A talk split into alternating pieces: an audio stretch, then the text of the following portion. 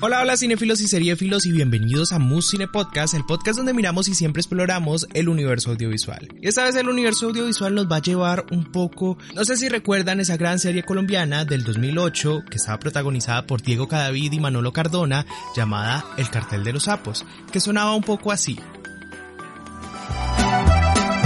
Mamá siempre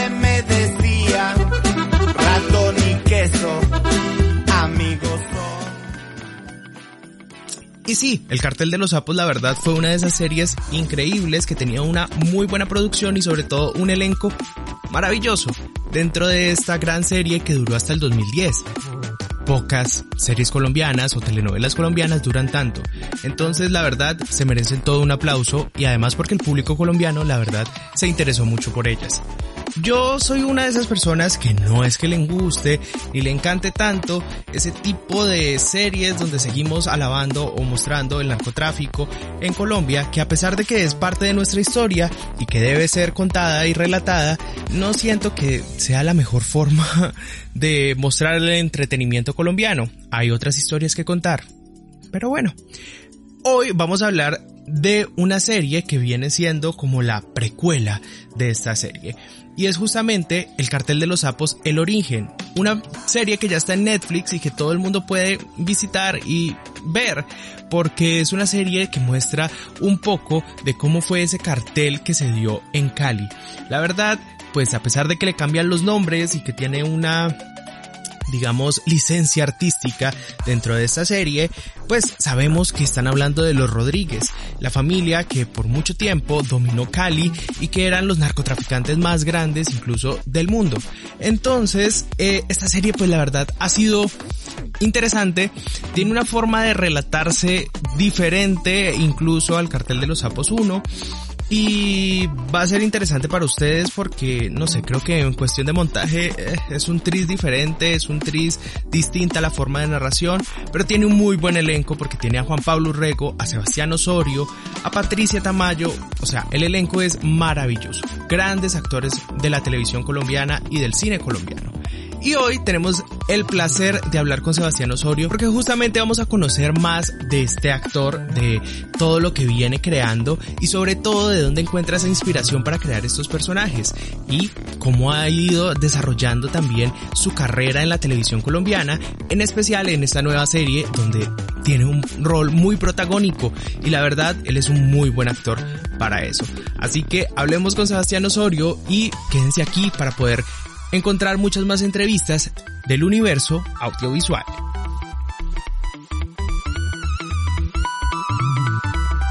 Sebastián, primero quería justamente que nos contaras un poco de cómo iniciaste tú en la actuación. ¿Qué te motivó? Yo sé que obviamente tu papá es Sergio Osorio y pues tiene una carrera larga dentro de la televisión, pero ¿fue eso? ¿Estabas mucho en set cuando, cuando era chiquito? ¿Cómo qué te motivó a tomar la decisión de, hey, quiero ser actor? ¿O esto me gusta? ¿O en verdad me apasiona este lado y no otra cosa? Claro. Pues yo creo que fue la combinación de muchos factores, ¿sabes? Eh, mi papá, obviamente, fue una gran influencia para mí. Ir a los sets con él, a trabajar, a ver, a ver, pues eh, todo el mundo, el boleo del set. Me encanta también detrás de cámara. Incluso antes quería trabajar detrás de cámara y sigo queriendo. Eh, ¿En qué? ¿En qué departamento en especial?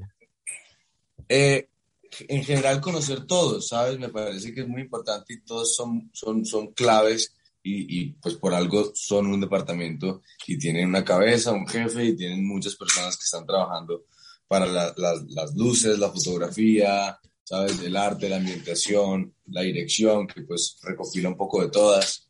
Entonces, eh, el manejo de las cámaras me parece mm. genial. Eh, entonces, sí, me, la verdad me apasiona mucho por eso, porque él me llevaba a los sets, porque él me hablaba mucho, me mostraba muchas películas, entonces siempre estuve como en un ambiente eh, bien cinéfilo, eh, ¿sabes? Eh, de parte de mamá también tengo una influencia bastante grande eh, hacia el arte. Mi mamá es pintora también y, y, mis dos abuelos son, son escritores, entonces de, algún modo es una familia. Tenías que ser artista. Pues era eso, robar bancos. Totalmente. Y justo como en qué edad tomaste esa decisión como de decir, hey, quiero estudiar actuación. Claro, yo recuerdo que, que más o menos a los 13, 14 años, yo estaba en una indecisión, en un desasosiego gigante porque yo decía, ¿qué voy a hacer?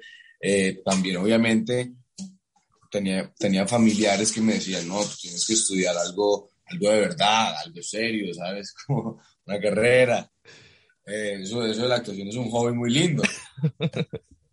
y, y entonces, por muchos años yo también pensé como, bueno, ¿será que estudio administración de empresas? Incluso fui a los Andes a ver como eh, eh, el censo y todo eso. Apliqué a los Andes, creo. Eres, el segundo, eres el segundo actor que entrevisto que me dice que iba a estudiar administración de empresas y terminó en actuación. Sí, bueno. Mira, eh, yo apliqué a administración de empresas, pero también sabiendo que lo que yo quería actuar eh, era actuar. Lo que quería era estudiar actuación, ¿no? ¿Y ya habías pues, actuado eh, antes, como en el colegio o algo? ¿Cómo? ¿Habías actuado antes en el colegio o en alguna cosa así como de, pues, no sé, teatro chiquito o algo así? Sí. Bueno, entonces como, como a los 13, 14 años yo, yo me di cuenta también que que a uno le podían pagar por jugar, entonces eso, era buenísimo, ¿sabes? Eh, comencé entonces a estudiar ciertos cursos en Alejandra Borrero y, con otra, em, otra actriz muy buena aquí en Colombia. Y e hice esos dos cursos, ¿no? Desde los 15 hasta los 18 que salí del colegio, a los 18, eh, apliqué para un personaje en una serie que hicieron acá que se llama Pambelé. Mm, totalmente, sí. Sí, esa la dirigió mi papá también. Yo, eso fue un día que yo estaba saliendo de clases y él me dijo que si podía ir a la, al sitio donde estaban haciendo los castings con 1111. Entonces yo llegué y como yo crecí en Cartagena, ellos estaban casteando el personaje, un personaje que se llama Sombra. Y el man es como eh, un hombre de la calle de Cartagena, un pelado, ¿sabes?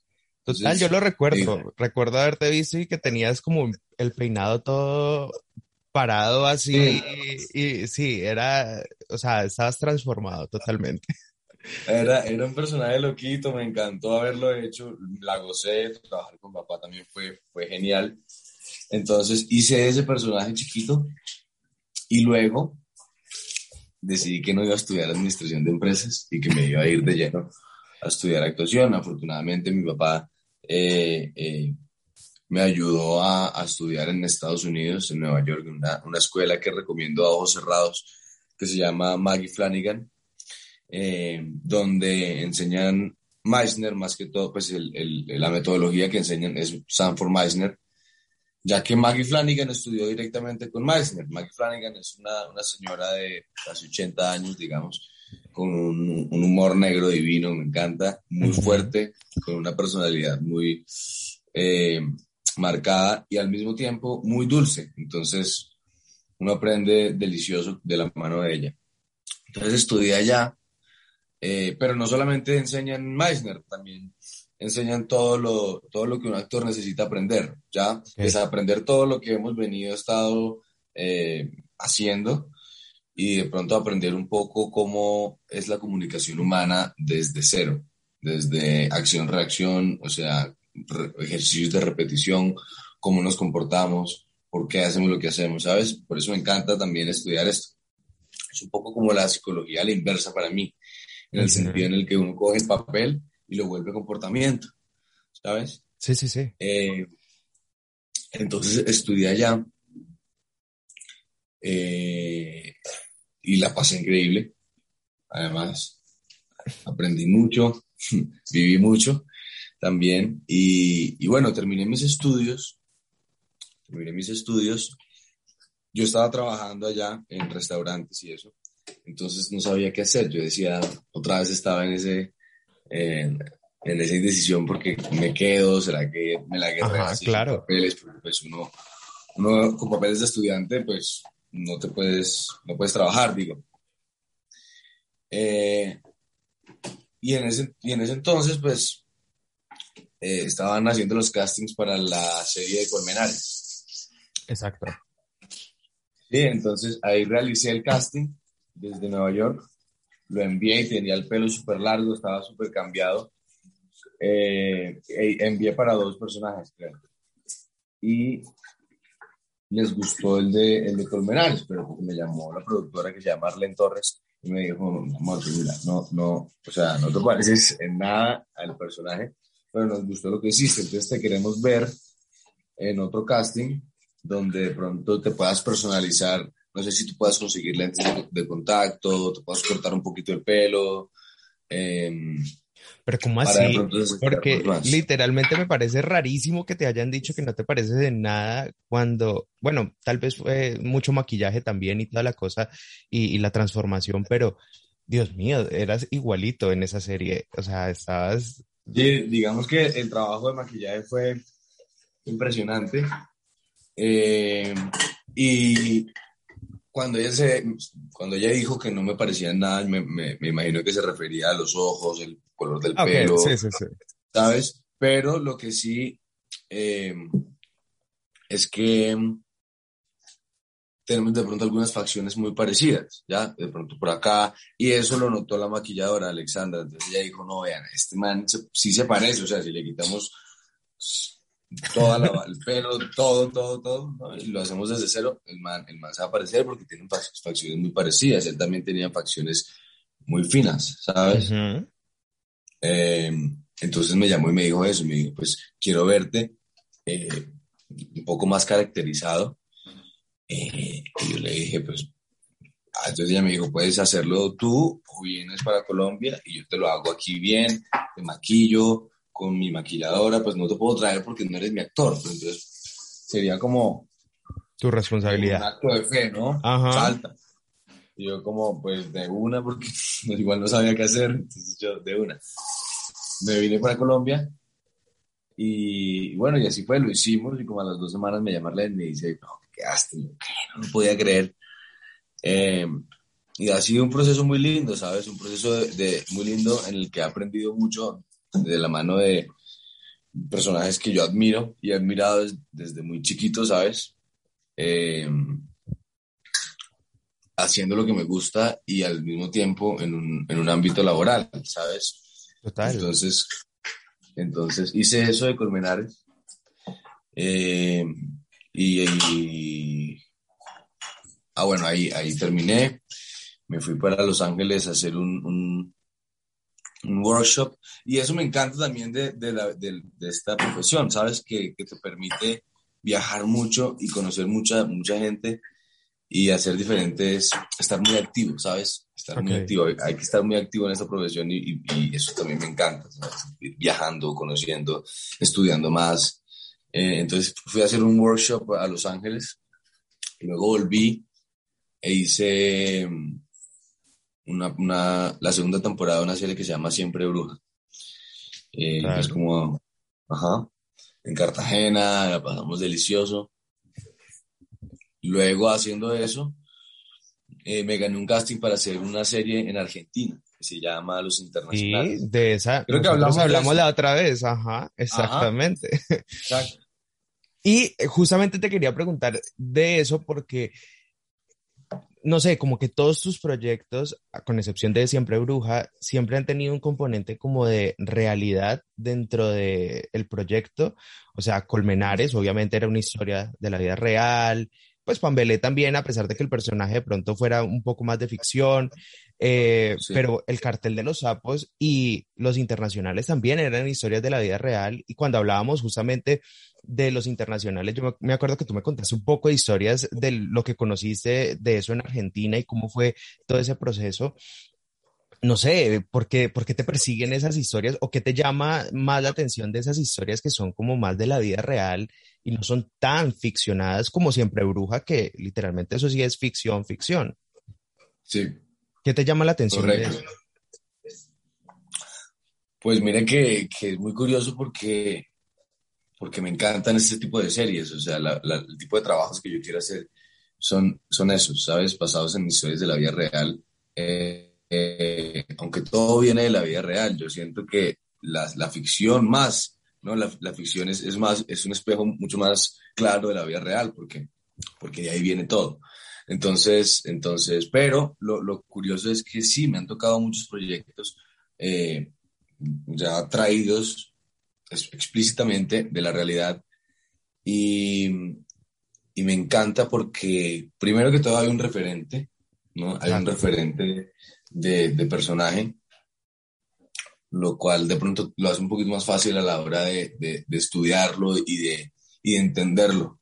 Pero no lo sientes más duro a la hora de los espectadores verlo, porque por ejemplo, yo me imagino que cuando estabas haciendo Colmenares, pues no sé, si te pasó, pero el miedo de pensar, ok, la gente va a ver a este personaje y qué tal que yo no me parezca a Colmenares, qué tal que la gente diga, así no hablaba Colmenares, así no actuaba Colmenares.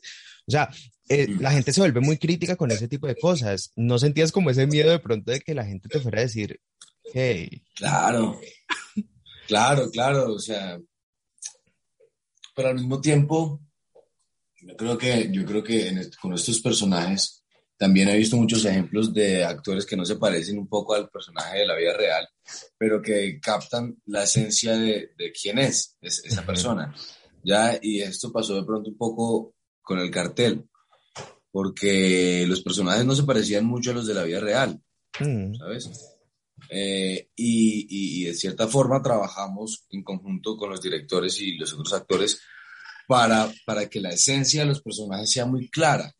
Y la gente los vea y los entienda y diga, ah, no, estos manes son, son estos capos, ¿sabes? Total. Eh, sin la necesidad de que se parezcan incluso los de la temporada joven con los de la temporada de los, de los más grandes, ¿sabes? Como que eh, intentamos que el trabajo actoral de, en conjunto sea muy congruente eh, para que precisamente pues tenga un sentido, ¿no? Y entonces la gente lo vea y diga, no, estos manes son ellos.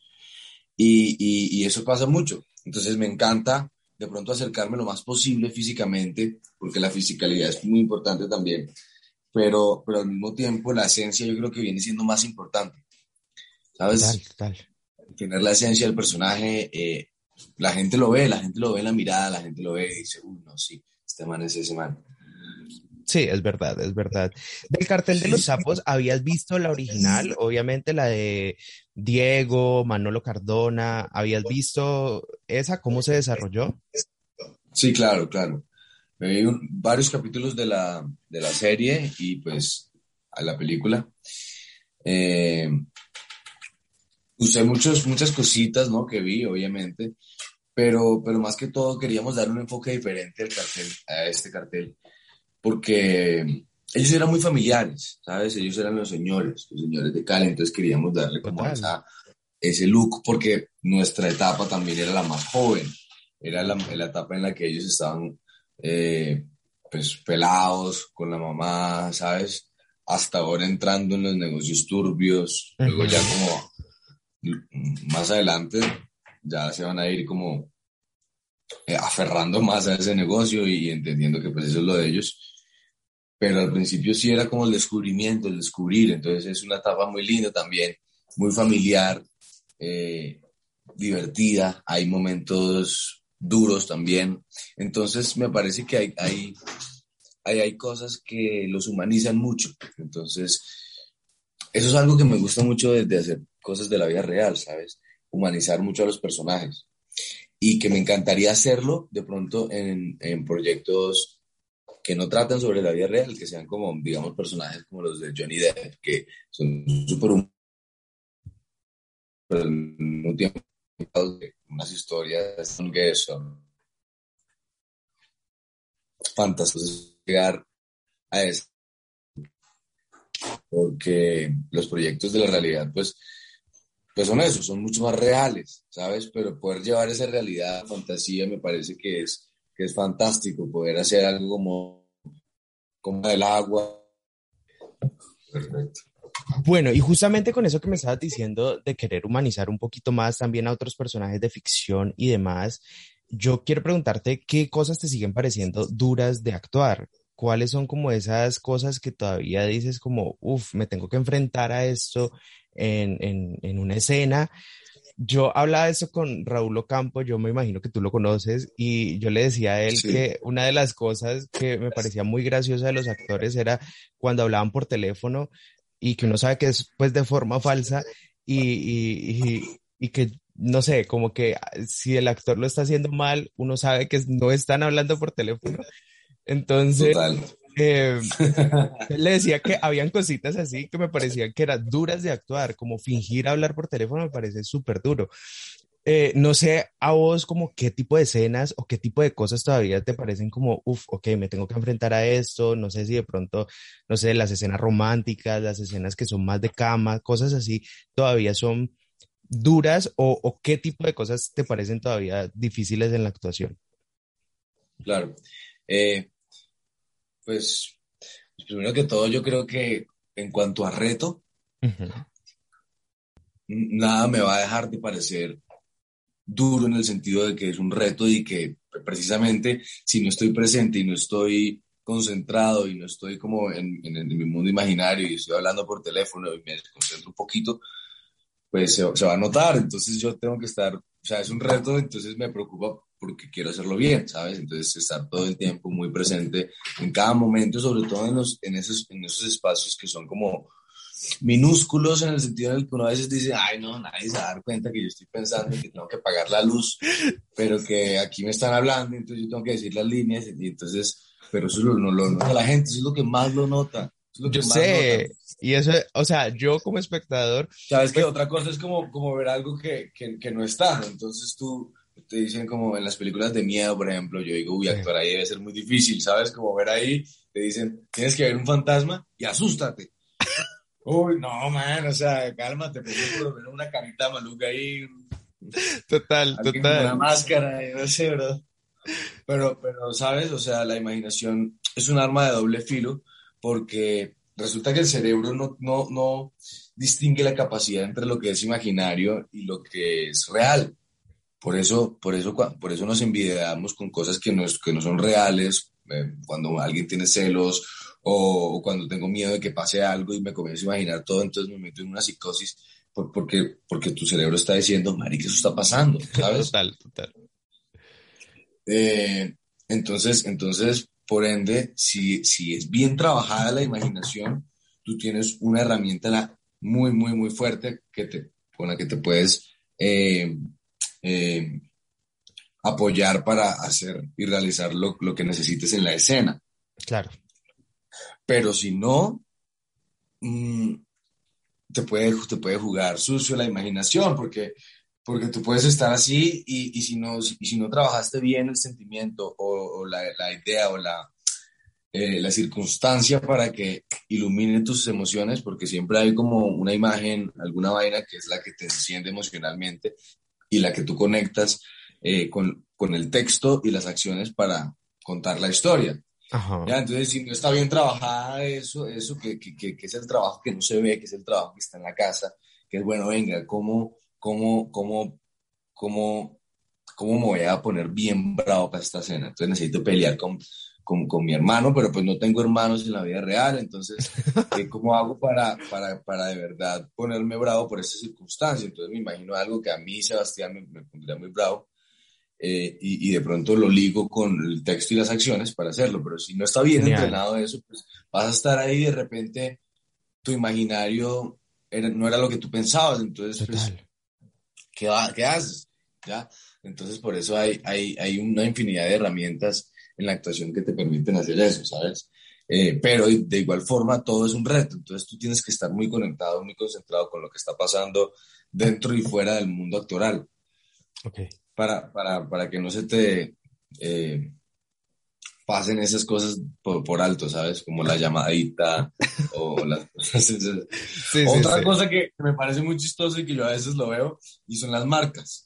Entonces, en televisión y grabando con cámara, pues hay, hay veces hay marcas, entonces tienes que llegar ah, claro. a la marca muy específica porque pues la cámara te está grabando. Y no solo eso, la luz está ahí y si no pisaste bien la marca, la luz no te va a coger, te vas a ver oscuro y no... Sí, no, entonces, entonces es horrible, entonces a veces uno llega y, uno llega así, y uno, tiene que estar acá, marico.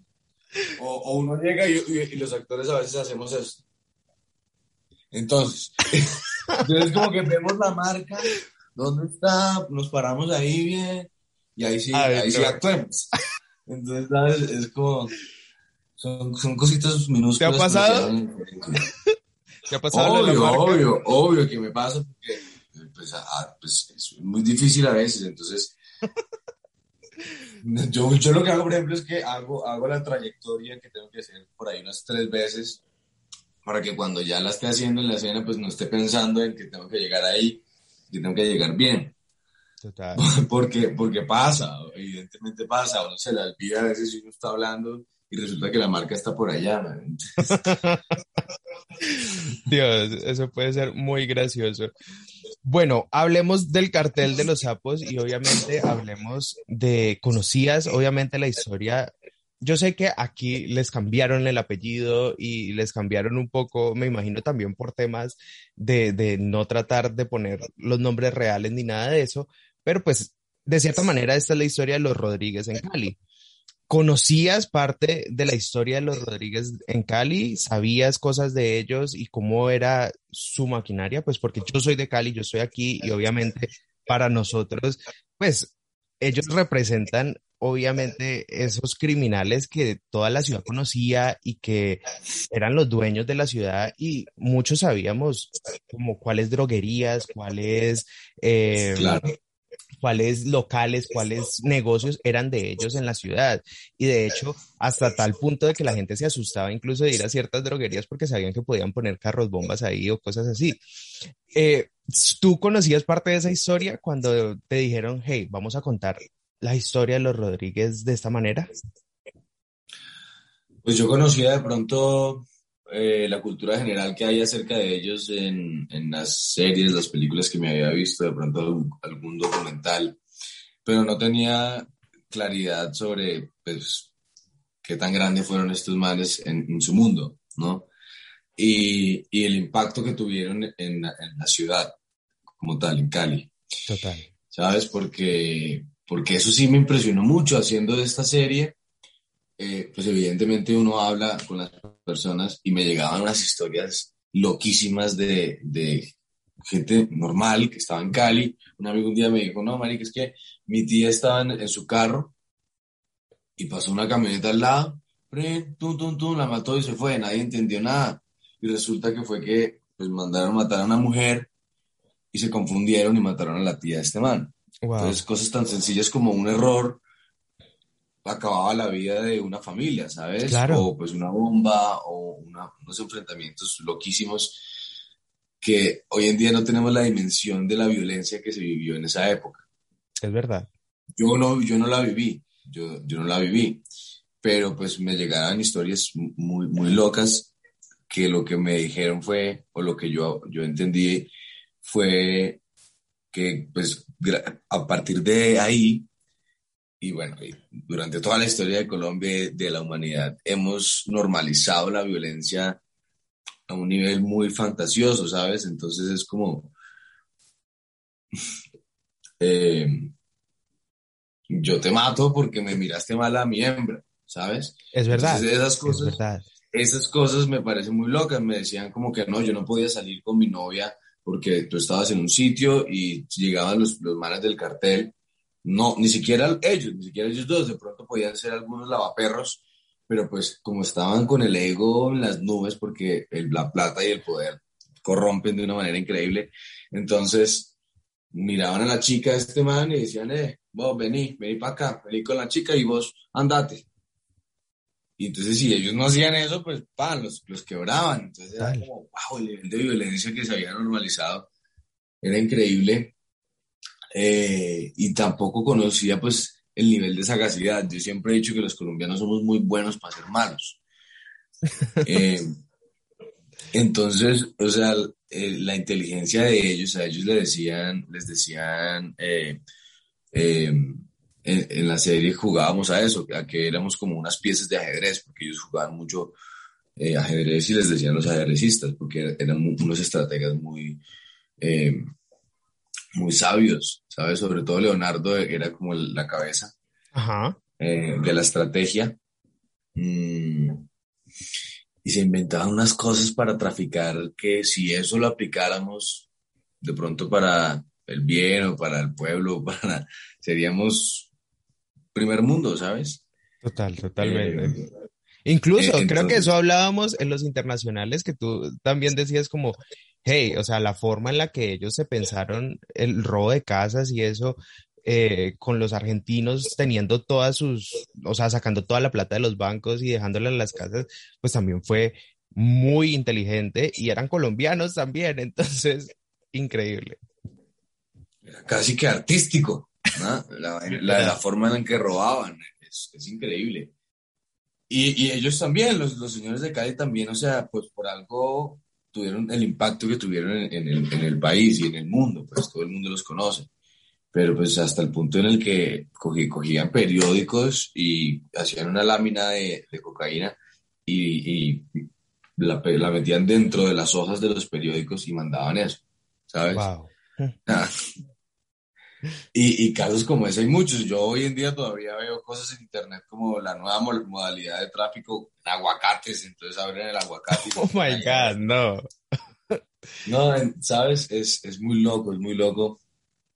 Pero pues es nuestra cultura también. Entonces yo de cierta forma, eh, al hacer esto, me empapo mucho también de la realidad y entiendo también de dónde venimos y por qué somos como somos. Yo creo que eso es como la moraleja o, de pronto el, el, lado bueno que hay que verle, ¿no?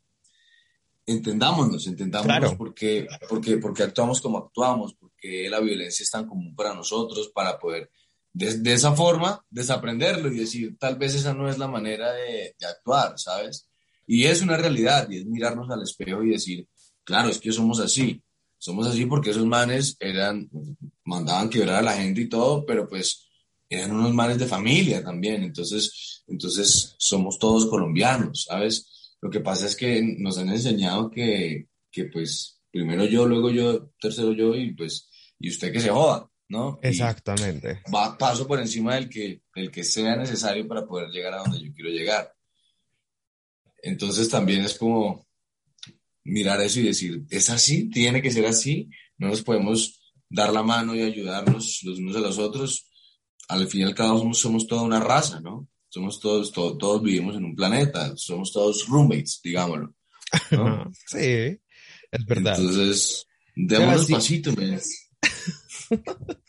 Sebastián, hay una cosa que yo me preguntaba si es fácil para los actores más como cuando ves el vestuario y ves la escenografía, es más fácil entrar en el personaje, porque cuando te pones como la ropa de la época y, y, estás montado en los carros o en las motos de la época y ves la escenografía que cambia, como que eso no sé, pero me imagino que ayuda mucho más a que eso mismo que estabas hablando ahorita del imaginario y de meterte en el cuento de, ok, estoy en los setentas, estoy pasando por esto, soy así y no sé qué, es mucho más fácil con ese vestuario porque la verdad creo que de una de las cosas que más destaco de esta serie y cuando la empecé a ver fue eso, me encantó mucho que cuidara muy bien el vestuario y la escenografía, porque se notaba que sí era la época y, que era el vestuario que utilizaban los caleños en esa época. Entonces, eso me gustó bastante. Quiero saber si eso es más fácil en cuestión actoral para entrar al personaje. Sí, claro, claro. Para creerte la realidad de lo que está pasando, es muy importante el arte, ¿no? Y, estar rodeado de, de eso para poder verlo y tocar y verte. ¿No? O sea, a mí me encantaba los, los, el, vestuario de, esta, de esa serie, me encantó. Ponerte los zapatos ya te cambia. No, primero que todo, pues estás más alto con esos tacones y caminas súper recto, entonces ya la forma de caminar cambia eh, y eso te ayuda a la forma de hablar, te da más seguridad. Es muy importante y es muy lindo el proceso de, de cambiar, ¿no? De transformarte. Total. Eh, ah, ver a todo el mundo también incorporando sus, sus, setentas, eh, también fue hermoso. yo, yo quedé pendiente de salir a bailar salsa con, esa, con ese atuendo. Yo dije, si no yo bailaste salsa en Pues medio yo de dije, esto. no, yo tengo, yo tengo que pedirles prestado uno de estos atuendos para irme a un sitio de salsa en Cali a bailar salsa. Pero no lo hice, no lo hice. No, nunca lo hice. Me quedé con las ganas. Pero sí, o sea, caminar y sentir las, las campanas de las botas de los, de los pantalones bailando, o sea, es eh, totalmente te cambia. Te cambia, te cambia como la concepción. Y te cambia el tiempo, ¿no? Ya de repente estás en los setentas, o sea, Total. los carros que manejábamos, eh, todo te acerca un poco más a esa realidad y es buenísimo. Yo, por ejemplo, eso es otro reto que yo digo, me encantaría hacerlo, pero, pero me parece bastante complicado. Son esas películas que se graban todas en, en pantalla verde. Porque Sí. yo digo, pa, o sea, claro, uno lo ve terminado y uno dice, no, ahí está Harry Potter saltando y huyendo del dragón. Pero cuando vemos cómo lo graban, o sea, es un muñequito con una carita de dragón que te está persiguiendo y hay un mal haciéndote así. Y todo es la imaginación, ajá, literalmente. Todo imaginación. Qué, qué, qué- qué trabajo tan bueno, ¿sabes? Sí. O estas películas de Marvel y todo. Yo creo que hay una anécdota de eh, eh, Samuel L. Jackson cuando está grabando Star Wars. Eh, él hace de un Jedi que tiene una espada morada y es Sí. todo cool, ¿no? Y entonces la- eh, dicen que el man en grabación les tocaba editar mucho el sonido porque él con la espada, él le encantaba Star Wars, entonces él Sí. hacía los sonidos con Ya la boca. recuerdo, lo- sí. Él hacía Y a mí a veces eso me pasa, ¿sabes? Porque uno está tan emocionado y está el niño interior allá jugando y diciendo, ¡ah! Esto es lo que a mí me encanta. Entonces, por ejemplo, en la, en la serie que estoy haciendo ahora, que se llama La nieta elegida, es una novela para, para RCN, eh, hay, hay mucha acción en mi persona, mi personaje tiene mucha acción. Entonces me peleo mucho. y, y muchas veces grabando, pues yo, yo- nos decían corte, corte, y yo decía, pero ¿qué pasó? Estábamos peleando bien. No, es que otra vez estaban haciendo los sonidos. Decíamos, "Ah, eh, ah, puf". como jugando No. cuando éramos niños. Dios mío, me puedo morir de la risa. Yo me imagino el director ahí desesperado. Escuchando. Manes otra vez están jugando, marica. Literalmente. Hay algo que acabaste de mencionar y es justamente en la forma de hablar y te quería preguntar, ¿qué tan fácil fue el acento caleño? Mm. Complicado es. Es complicado, complejo. Porque, pues, yo nunca había ido a Cali. eh, y no soy de Cali, obviamente. Había tenido contacto, pues, con algunas personas. Tengo un familiar que es caleño, pero no lo tenía presente. Ujú. Y, y el caleño me parece pues bastante particular porque es como una mezcla del Pacífico eh, con el con Antioquia, ¿sabes? Sí. Entonces eh, y tiene, tiene un tumbado ahí bacano y lo, y lo que más me impresiona es la cantidad de palabras nuevas que aprendí, que pues que ellos usan, que los caleños usan, que no usamos la mayoría en toda Colombia, pues pancacho, eh, que cambian la N por la M, la J, las R's las dicen como J. Totalmente. Y la jerga, la jerga, la jerga en sí es muy diferente. O sea, yo me acuerdo que yo andaba con un cuadernito y en el cuadernito tenía mi diccionario caleño. Entonces, había muchas palabras que en este momento, pues no me acuerdo de muchas, pero te lo juro que tenía como cinco páginas escritas de solo palabras Wow. diferentes que, que las usaban en Cali y, y, y en las épocas cambian mucho, ¿no? Pues dependiendo de la época cambia la jerga y la forma en la que, en la que hablamos. Eh, eso pasa en todas partes. Entonces en Cali, en esa época, hice mi estudio pues de, de las palabras que se, que se usaban. Total, es, y es- es duro. tuve- tuvimos como que la, la fortuna de que la, la actriz que hizo de mi madre, Patti Tamayo, excelente actriz y, y muy bonita persona, ella es de Cali. Entonces, ella es de Cali, entonces, entonces yo me apoyé, por ejemplo, mucho en ella, siempre preguntándole, Pati, Pati, ¿cómo digo esto? Eh, o, Mene, Mene, ¿vos, vos qué dirías aquí? ¿Sabes? Como en caleño, hablaba en caleño. Eh, hablaba en caleño que vos sabes que Trini Tran. Entonces, y, ella me decía muchas palabras y pues, me ayudó mucho, la verdad.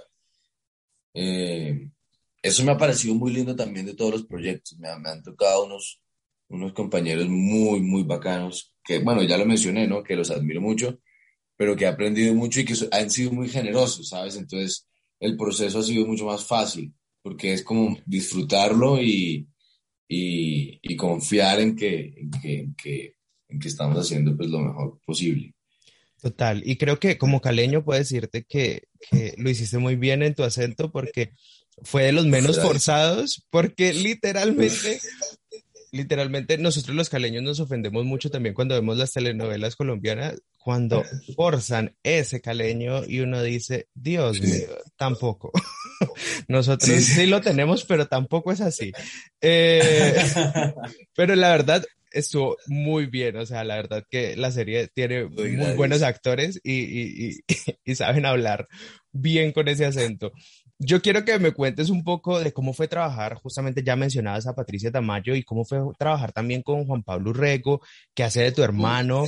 Y pues literalmente Juan Pablo en estos momentos yo creo que está teniendo uno de sus mejores años actorales también en cuestión de, de proyectos y cosas. Y tú también, o sea, ¿cómo, ¿cómo fue trabajar con ese elenco que la verdad es un elenco buenísimo? Ernesto Benjumea, o sea, creo que son actores élite de nuestro país que nosotros hemos visto a lo largo de los años y, y estar dentro de ese cast ¿Qué te pareció? ¿Cómo fue esa interacción? ¿Cómo fue verlos actuar también a ellos? Ajá.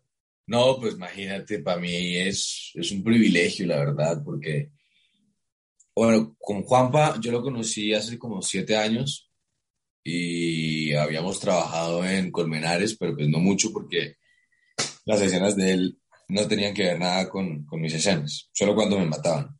Uh -huh. Eh, en esta pues tuvimos todo porque éramos hermanos y, y, y, y yo, yo adoro a Juanpa, ese man es un profesional muy, muy, y una persona muy linda, es muy generoso en escena, es supremamente generoso y, y, es un nerd muy lindo porque siempre está pensando en la escena y cómo solucionar, cómo solucionarla de la, de la manera más interesante, entonces, cómo meterle cositas de la cotidianidad. Eh, se, o sea, aprendo de la cancha, de la seguridad que tiene, ¿sabes? Eh, es una persona muy, muy interesante, Juanpa. Eh, y todos, en realidad, todos tienen mucho que aportar eh, y estoy muy feliz porque a todos les está yendo muy bien. Con Benjumea nos cagamos de la risa en el set porque él es muy chistoso y como ha hecho esto toda la vida, entonces es, es para él, él literal, el, el salón de juegos. Entonces él llega ya a mamar gallo y luego dice en acción y tal, es el hombre más serio, el coronel Total. caleño, ¿sabes? Y me decía, este man, me hacía reír, pero a propósito, man, es malo. Mentira, yo lo quiero mucho, yo lo quiero mucho. Eh, y es muy chistoso. Ahorita también estoy trabajando con, con Marce, Marcela Benjumea y, y, y, es una familia también llena de arte. El papá, el gordo Benjumea eh, la mamá también, entonces, entonces... Y por pues, favor, Marcela Benjumea, o sea, yo creo que, qué talento, Dios mío. Uf, es un monstruo actoral muy, muy sabroso. Y ahorita estamos haciendo esto y, ella, y tenemos muchas escenas juntos, entonces, por eso te digo que, que no, yo estoy feliz de la vida por, por las personas que me han tocado, ¿sabes? En, eh, laboralmente. A veces no te pasa eh, que estás en escena y y obviamente estás con otro actor y como que sí, obviamente estás en tu personaje, pero no te quedas como, wow, ¿cómo está actuando esta persona de, de increíble? O sea, he escuchado claro. a muchos actores que les pasa eso, no sé si te ha pasado a ti. Obviamente, y, y a veces se me olvida que estoy en escena y yo me quedo viendo esa actuación y yo, ah, chiva, marica, hágale, padre, hágale. Siga, siga, siga, hermano. Le mis textos si quiere, hágale. Sí, o sea, es muy lindo ver, ver, ver gente tan buena enfrente de uno. Eh, había escenas con Juan Pablo que yo decía, este man, puto, ¿cómo actúa bien? Obviamente, la verdad que yo también estoy actuando. No, vení, lo que pasa es que Trini Tran.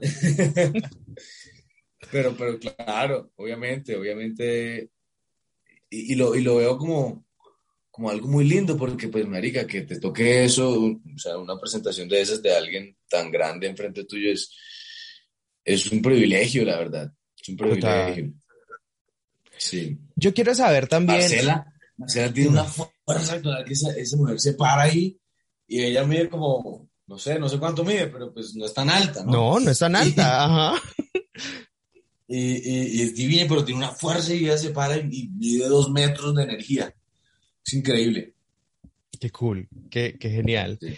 Quiero saber también un poco eh, cómo nos describirías a Emanuel, en tu caso, eh, porque la diferencia de los dos hermanos se nota y, y, obviamente cuando vemos el personaje de Juan Pablo es mucho más, no sé, como más avispado, tiene mucho más chispa para otras cosas y este es mucho más a pesar de que él sabe en lo que se están metiendo, es un tris más inocente, es un tris más como cariñoso y tiene otras relaciones, incluso en medio de, esta serie, que, que, que, hace que tenga conflictos interiores, por ejemplo, incluso con el personaje de Ernesto Benjumea, que, que a pesar de que saben que, que, no les conviene que esté ahí, eh, él no puede hacerlo por, por la relación que tiene. Entonces, ¿Cómo fue meterte en ese personaje? ¿Cómo describirías a Manuel? Y, cómo ves la diferencia también entre, entre los hermanos? Claro. Yo creo que hay que partir como que los, personajes, o por lo menos yo lo intenté armar eh, casi que dos personajes diferentes, ¿sabes? Porque uno es el Emanuel eh, de familia, supremamente emotivo, eh, lleno de amor por su madre, porque la madre siempre les dio mucho amor, ¿sabes? Su hermano fue su padre, ¿no? La relación que tiene con el hermano es que Leonardo es su padre, eh, y, y, entonces tienen una, una, relación muy, muy, muy cercana, y yo idolatro a mi hermano, ¿sabes? O sea, lo idolatro, este man para mí es mi héroe, o sea, nos ha sacado adelante a la familia desde que somos unos niños, entonces yo, yo hago lo que, o sea, mejor dicho, los, los sigo a ojos cerrados. ¿ya? Es supremamente emotivo, eh, emocional, impulsivo desde sus emociones, eh, pero al mismo tiempo yo creo que muy sagaz a la hora de, de, la inteligencia conceptual. ¿ya? Entonces, él tenía todos los conceptos, él, como estudió Derecho, tenía, tenía, sabía cómo hacer las cosas, de una manera bastante, eh, digamos, low key. Entonces, eh, ya, entonces fue comenzando a endurecerse, pero pues es una, una persona supremamente emocional. Y eh, con la relación con Leonardo, nosotros jugamos a que estos eran como unas piezas de ajedrez, estos personajes cuando se iban metiendo en el tema del negocio, ¿ya? Entonces, eh, si, si Leonardo era el rey, eh, Emanuel era su caballo, digamos. Ok. Ya, eh, era una persona que, que de pronto no iba, no iba a coger la pistola y quebraba a la gente, pero sí tenía todos los contactos, tenía, tenía de pronto como el proceso de cómo hacer para que no los pillen, para eh, cubrió todas las pistas, eh, él era el que investigaba a este man que le estaban, le estaban siguiendo, o, o, que hacía como el estudio, el estudio de, todo, de todos los operativos que Leonardo se inventaba. Leonardo decía, no, vamos a pasar esto de aquí, por acá, y tal. Y les pasamos de los periódicos. Y este man, Emanuel, se hacía cargo de, ok, me, me va a conseguir al man, al flecho que me va a conseguir los periódicos, al que me va a hacer todo esto como más la logística, ¿sabes? Total. Eh, eh, ese, ese, ese, ese Manuel, y partiendo de la esencia de ellos, ¿no? La esencia de ellos, pues, o sea, es la cosa nuestra, la, la mafia de ellos, el modelo de mafia es, es totalmente eh, diferente, por ejemplo, al modelo de mafia paisa. Son muy diferentes. ¿En qué, ¿en qué se diferencian? Pues yo creo que, yo creo que para ellos esto era un negocio familiar. Yo creo que el modelo de, negocio de, los países de pronto es un poco más eh, industrial en el sentido en el que es como el negocio, es como, ¿sabes? La institución, ¿ya? O sea, Pablo Escobar tenía su, su, todo su arquetipo de negocio mafioso como más, ese, como más italiano estadounidense, ¿sabes? como se manejan las cosas en Estados Unidos. Ellos lo manejaban mucho más como se manejan las cosas en Italia, o sea, mucho más con, con una elegancia, ¿no? Tenían como una elegancia mucho más exacerbada, tenían mucho más cuidado con su familia, ¿no? Y, y querían también verse ante la sociedad como unos hombres muy pudientes, eh, empresarios, eh, ¿sabes? Eh, Pablo Escobar también, pero él tenía como, como, como unos delirios de grandeza que eran muy evidentes, ¿sabes? Como tratar de ir al Congreso y esas cosas. Pues, pues estos manes lo controlaban mucho más, esos deseos de, como demostrar del traqueto, ¿no? Obviamente pues tenían toda la plata del mundo, pero eran mucho más eh, sigilosos con eso. Y creo que para la época, o sea, lo que cuentan también como mis padres, abuelos y demás, para la época en Cali, a pesar de que todo el mundo sabía que ellos eran criminales y eso, creo que eran muy respetados por la sociedad algo que se ve también en la serie por todas las cosas que hacen por la sociedad, o sea, lo que tratan de crearle y dejarle a los caleños, lo cual obviamente uno sabe que viene de platas ilícitas y demás, pero pues digamos que también dejaron un impacto en la, en la sociedad caleña que muchas personas y pues personas de antes recuerdan muy bien de quiénes fueron los Rodríguez aquí y el impacto que tuvieron también en, de desarrollar la ciudad un poquito más de lo que estaba antes. Claro, claro, así es. Sí, hay muchas historias que, que están en la serie, otras que no están, pero los Rodríguez fue, pues, no sé qué hubiera sido de Cali, de pronto Cali hubiera sido muy diferente sin, sin ellos, ¿no? Eh, porque también normalizó eso, normalizó el narcotráfico también, de una forma muy como, ok, tú lo haces, eh, tienes tu familia y todo, pero tienes otra vida detrás de tu familia. Entonces como que eso se normalizó con ellos mucho. Eh, sobre todo porque ellos cogían la imagen de su familia y la ponían de portada, eh, pues para tapar todo, ¿no? Ellos eran los hombres de familia, los hombres de, los hombres de familia con sus esposas y su mamá y siempre las tenían bien. Eh, yo creo que ellos hicieron muy buen trabajo en, normalizar y, y, meter en la sociedad también esa, esas, esas líneas oscuras que son pues normales hoy en día, ¿no? Exactamente. ellos, ellos, ellos se encargaron de eso. Sí, es verdad. Muy interesante. Bueno, Sebas. sí. Sebastián, cuéntanos un poco, pues, de lo que puedas hablar, obviamente, porque sabemos que no puedes contar mucho, pero de esta producción que estás haciendo ahora, ¿cómo van las cosas? ¿Ha estado interesante? ¿Qué tal está, está ese nuevo reto? Sí, pues es un personaje muy diferente, ¿no? Es un personaje eh, de Bogotá, de las calles de Bogotá, eh, y la historia la historia va muy bien, ya estamos terminando y tiene un elenco también increíble. Eh, Consuelo Luzardo, Marcela Benjumea, eh, Juan, Pablo Gamboa, ¿no? Hay un elenco de verdad increíble y son muchos personajes también. Es una historia escrita por Julio Jiménez. Entonces, son muchos personajes retorcidos. Es un melodrama thriller. Eh, y, la verdad me ha gustado mucho, me ha gustado mucho hacer este personaje y vivir la, la experiencia con, con el equipo. Eh, los directores son muy sollados, está el director Rodrigo Lalinde, eh, eh, Alejandro Castañedo y Consuelo. Y, son los tres muy diferentes, pero han aportado yo creo que mucho al proyecto. Y se va a ver, se va a ver muy bien, ¿sabes? Yo, yo le tengo mucha fe a este proyecto, me gusta mucho es, es una lucha de familias, de, de, una familia muy prominente, muy rica y una familia pobre. Entonces, eh, es, es, esa lucha de clases. Genial. Eh, ok, hay mucha acción, hay mucho drama, eh, suspenso también hay, eh, sobrenatural, hay un tema sobrenatural ahí. Entonces pasan muchas cosas. Yo creo que, yo creo que va a gustar. Genial. Sebastián, otro proyecto que sepamos de pronto a futuro que tengamos que estar pendientes, además de, no sé, alguna película, alguna otra serie, cosas que, que vengan próximamente. Pues sí, mira, yo tengo el ojo mucho en, en, hacer películas independientes. Me, llama mucho la atención poder hacer eso.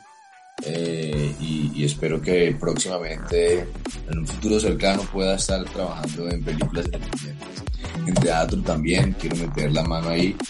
Eh, en teatro y, bueno, sí, más que todo pasarme al cine, al formato del cine. ¿Y cuándo te vamos a ver también detrás de la cámara? Cuando, no sé, queremos tener esa incursión, tal vez director, guionista, algo que podamos ver que no sea solamente la actuación. Puede ser interesante, ¿no? Claro que sí, claro que sí. Y, y tengo muchos proyectos en, en, mi corazón, en mi cabeza y con amigos hablando que eh, en los que en los que se, será necesario estar detrás de cámara y pues cuando eso pase pues eh, te contaré, obviamente. Súper.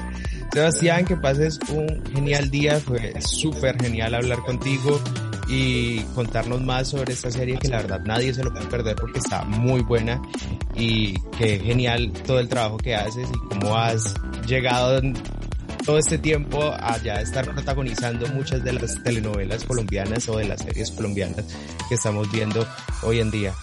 La verdad que mil gracias por estar hoy con nosotros en Musine Podcast. No, a ti muchísimas gracias, siempre es un placer y hablamos muy, muy bacano acá. Recuerda que puedes encontrar a Musine Podcast en Instagram como arroba musine, en Facebook como arroba musine podcast o encontrarnos en cualquiera de las plataformas donde escuchas podcasts como Apple Podcast, Deezer, Spotify, Evox, entre otras, en donde nos puedes seguir o regalarnos 5 estrellas o una pequeña reseña que permitan saber por qué les encanta este programa.